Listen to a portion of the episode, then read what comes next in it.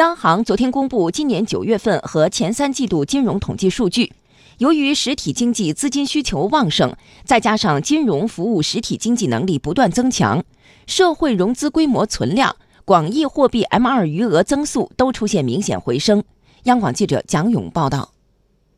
今年前三季度金融统计数据里最重要的三项数据——社会融资规模存量、广义货币 M2 余额和人民币贷款余额的增速都高于八月末。其中，九月末社会融资规模的存量为二百一十九点零四万亿元，同比增长百分之十点八，增速比八月末高零点一个百分点，比上年同期高零点二个百分点。社会融资规模的增量为十八点七四万亿元。比上年同期多三点二八万亿元。九月末广义货币 M2 余额一百九十五点二三万亿元，同比增长百分之八点四，增速比八月末高零点二个百分点，比上年同期高零点一个百分点。九月末人民币贷款余额一百四十九点九二万亿元，同比增长百分之十二点五，增速比八月末高零点一个百分点。央行调查统计司司长阮建宏认为。三季度金融数据整体向好，是实体经济资金需求旺盛和金融体系服务实体经济能力加强共同作用的结果。一方面，我国的经济基本面长期向好，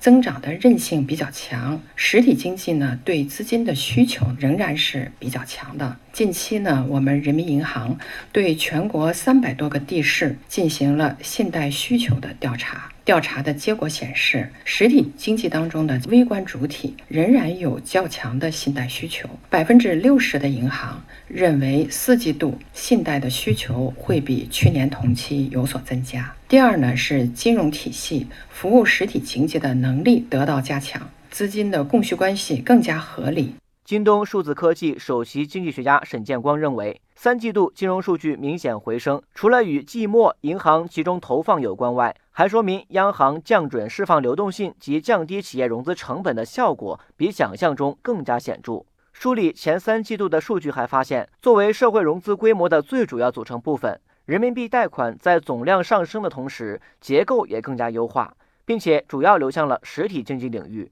例如，九月末。制造业中长期贷款余额同比增长百分之十一点三，比上年同期高五点二个百分点。高技术制造业中长期贷款余额同比增长百分之四十一点二，比上年同期高二十一点二个百分点。相对于实体经济领域贷款增速的回升，房地产贷款增速则继续回落。九月末，人民币的房地产贷款余额为四十三点三万亿元，同比增长百分之十五点六，增速已经是连续十四个月回落。前三季度个人购房贷款新增三点三万亿元，占同期各项贷款增量的百分之二十四点一。央行办公厅主任周学东认为，百分之二十四点一是一个比较合理的占比。过去呢，房地产热的时候啊，个人购房贷款呢增长的会非常的快，占比高的时候，有些地区一线城市有些行呢甚至超过百分之五十，贷款的增量当中呢，超过一半都是流向了房地产购房领域。那么现在这个从全国来看呢，这个占比降到百分之二十四点一呢，是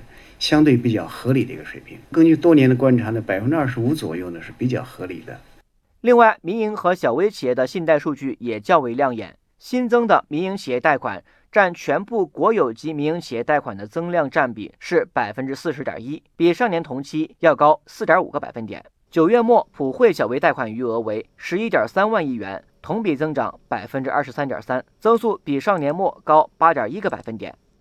针对大家关心的贷款市场报价利率 LPR 会否完全取代贷款基准利率的问题，央行货币政策司司长孙国峰在昨天的发布会上回答了央广记者蒋勇的提问。继续来听报道。